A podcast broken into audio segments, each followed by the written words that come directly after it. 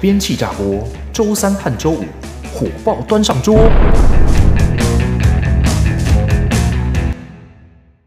小编气炸锅，最后的话题一次说，我是葛一边。我是打桶边。我们要聊，今天也是有两个话题要聊。然后我好多们第一个话题就是金宣虎逼前女友人工流产。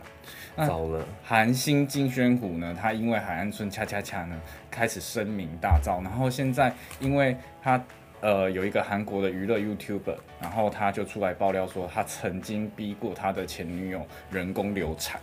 然后这件事情被爆出来之后，他本来的名气非常非常高，因为这部戏名气非常非常高，然后到现在。因为这件事情爆出来，他人气又直线直线的下滑，然后很多代言开始慢慢跟他切割，演艺事业直接受到很严重的打击。我觉得这件事情在很多公众人物身上，好像它就是一个随时都有可能发生的未爆弹，因为对毕竟我们。呃，都知道每个人都有私底下的那一面嘛。对那对对公众人物，你可能在呃台面上，你荧光幕上看到他是很好的那一面，嗯，你觉得他哇好帅、好棒、好、嗯好好棒，是一个暖男。对，但其实私底下他可能是另外的渣男，渣男， 对，因为荧光幕上的都是经纪公司包装过的样子啊， 对所以包括像我们之前也采访过采访过一些受访者，对，我们就知道哦，大家在荧光幕前的那个样子，真的就是经过剪辑、经过包装，嗯对那私底下可能他不是一个能言善道的人，还好不他像我们都是不用包公司装也 OK 的 人，还好他公司倒了，对不 对？对我们他说公司那个倒了，大家知道在说谁吗？ 对这段可以剪进去吗？可以剪进去，好很想让大家知道我们讨厌他老师，拜 托，剪进去。女性自主权这个东西，女性她拥有自己身体，呃，决定自己要不要生下这个小孩，或者是她要人工流产的这个权利。我觉得生小孩这件事情真的是女生比较吃亏，因为男生就射完就可以等一个小孩出生嘛，当然他可能之后要养家那是另外一回事。可是在，呃怀孕到生产的这个过程，都是女性在受苦。虽然我没有办法怀孕，但是你光看就是女生在那个怀孕的时候要经历的那些痛苦，然后可能在社会上、职场上要面临的一些、呃老板的为难，嗯就是我觉得大家其实是真的要多多体谅怀孕的妇女。嗯但是我觉得说到身体自主权这件事情，嗯我觉得呃可能不只是嗯，金宣虎这个人会这样做，可能很多人都会这样做，对但是我们没有办法去呃要求每个公众人物，就是很多公众人物可能他只是还没爆发而已，可能还有很多公众人物都是这样的渣男。嗯但是我们要避免这样的悲剧发生的话，应该是要去教大家说，从小就要学习正确的性教育观念，啊性教育的观念对，嗯那身体自主权要怎么样去掌握？那自己的身体的界限在哪边？不可以让别人侵犯到哪边？嗯那如果说呃真的要跟另一半发生性行为的话，那要怎么样保护好自己？对避免到未来可能需要人工流产这样子的事情，啊、这个好重要，这个好重要。对，讲到这个，其实我自己蛮有经验的一件事情，就是说我妹她最近要生孩子，但是她是未婚怀孕的状况。刚开始怀孕的时候，我们家都非常尊重她，因为她那个时候还没跟她男朋友结婚，嗯，然后她必须要思考很多事情。第一个是她是不是要跟她现在男朋友结婚，然后把小孩生下来。天啊，他那时候几岁啊？呃，她跟我差六岁，我现在三十二，然后减六岁，一二三四五六，她现在才二十六岁。天哪、他二十六岁就要思考人生这么长远的问题耶。对对对，然后我她二，十六岁在干嘛？你二十六岁，我在写稿，你在写， 好可怜哦！你现在几岁？你现在现在二十七岁。二十七岁，哎，哎、所以我跟你妹其实差不多大。对对对我可以当你你看妹吗？你要当我妹还是当我弟？ 因为这样的状况就是变成说，他必须思考很多方面的问题，然后他最后决定他要把小孩生下来，然后跟他现在的男朋友结婚，他就是选这条路。然后在怀孕的过程中，虽然说她自己也会觉得说，哎、心情不好或者怎么样，但是透过这个决定之后，她男朋友也很爱她，然后两个人感情越来越好。然后另外一个是我弟媳。因为她生了第一个女儿之后啊，发现她怀了第二胎，哦，但是最后她决定人工流产，为什么？因为她有时候觉得自己养不起，他小孩现在才一岁多，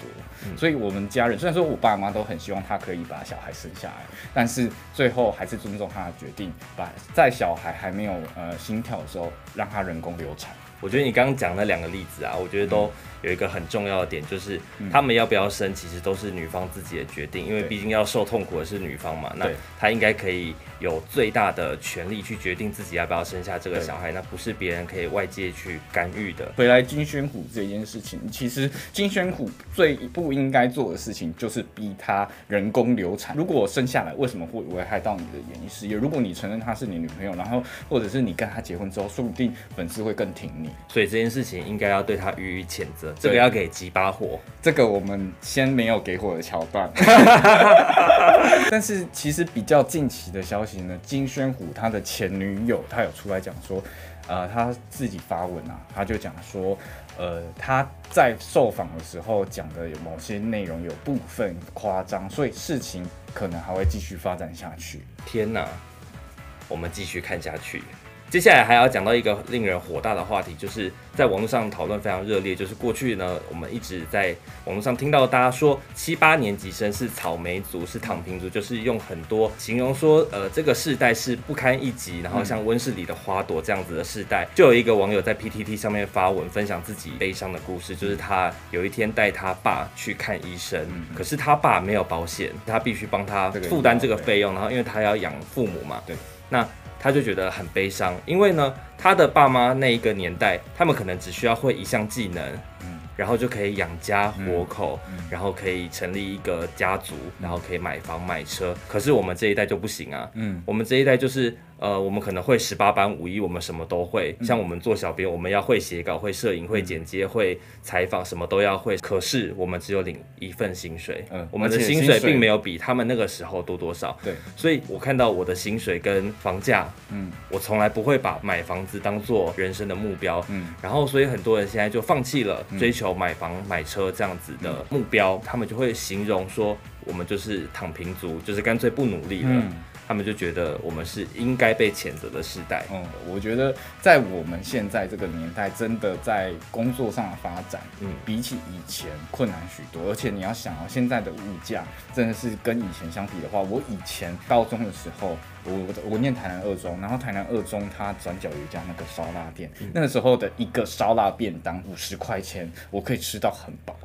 我的天呐、现在五十块能吃什么？那其实，在这一个议题里面，很多人都是在骂那个发文的这个网友，嗯嗯，就是其实他骂的点就是在于他，你竟然能在你父亲要。呃，带他去看病之前讲这件事情，所以很多网友就觉得他不孝顺。我觉得台湾是一个很重视孝道的国家，嗯就像我们在民法里面就直接说子女应孝敬父母嘛，民就是法这样写，对，民法真的有这一条写说子女应孝敬父母，所以可以看得出来，我国是一个非常重视哦孝道的国家。可是我觉得“孝顺”这个词，就是它没有一个很明确的定义，什么叫孝顺，什么叫孝道？因为它没有很明确的定义，所以很多人就有各自不同的解读。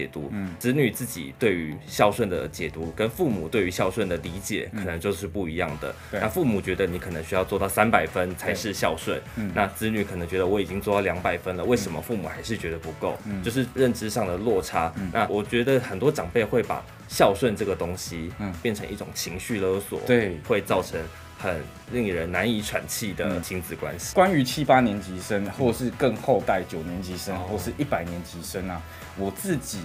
呃经历过很多很多的小朋友一直进来哦，工读生啊，或是新人啊，其实我一直都觉得说他们上进心非常非常强烈，他可能在三天里面他学完所有该学的事情，或者是另外一些新进来的一些人，他可能会很多很多的技能，他会剪接，他什么东西都会，他并不是草莓族，而且这些东西可能是你现在四十岁、五十岁的人你学不来的事情。所以我觉得很多老一辈都会说一代不如一代，可是对到我们这边，我反而觉得他他们们都很厉害。像我曾经就有教过一位攻读生，他问我一个问题，嗯然后我想说哦，我直接帮他解决好了。结果他说不行，你要教我，这样子我之后才知道要怎么做。他叫你把钱像他叫我把，前面的全部东西都删掉，啊让他自己操作一次。我觉得这真的非常厉害，就是很认真，没有草莓啊，他就是一个很认真的嗯对世代。对，反而我觉得我自己身边遇到很多那种呃，你跟他说了一个新事物，然后说不想学、不会学、我不会，老都是老人。对啊，老人反反而正说这个我不行，这个我不会，这真的很对，讨厌真的很多。我觉得要保持学习的心是最重要的事情。而且我们这一代最重要的一件事情，就是不要用上一代的眼光来看我们的下一代。既然我们不喜欢上一代看我们那样的眼光，我们就不要用这样的眼光去看我们的下一代。对，好，那我们今天话题差不多到这边。然后我们如果喜欢现今在，天的影片，等一下啦，还有这个啦，那再来一。次。其实他们也今天也帮我们话题准备了一些东西，所以我们打开来看看。为什么有这一段？有啦？纸扎老虎啊，它纸扎老虎，你看 哎、真的很用 心、但是哎今天就不是吃的，他们直接把那个金宣虎就是变成渣男的这个角色。好，请大家不要变成渣男。，对，你是渣男吗我？不是，我是暖男。好，对，有你的地方都很暖。 我现在好热。热好了，如果大家有任何想要听我们讲的一些话题的话，可以留言跟告诉我们。如果你有任何意见，也欢迎就是留言跟我们讲。对 对然然后后小如果喜欢今天的影片，按赞别忘了按赞、订阅、分享，对还要分享给你身边所有的朋友，对，然后叫他们都来追踪小编气炸锅的 IG，这里，还有打桶边的 IG 这里。一那我样们，下次见，拜拜。拜拜。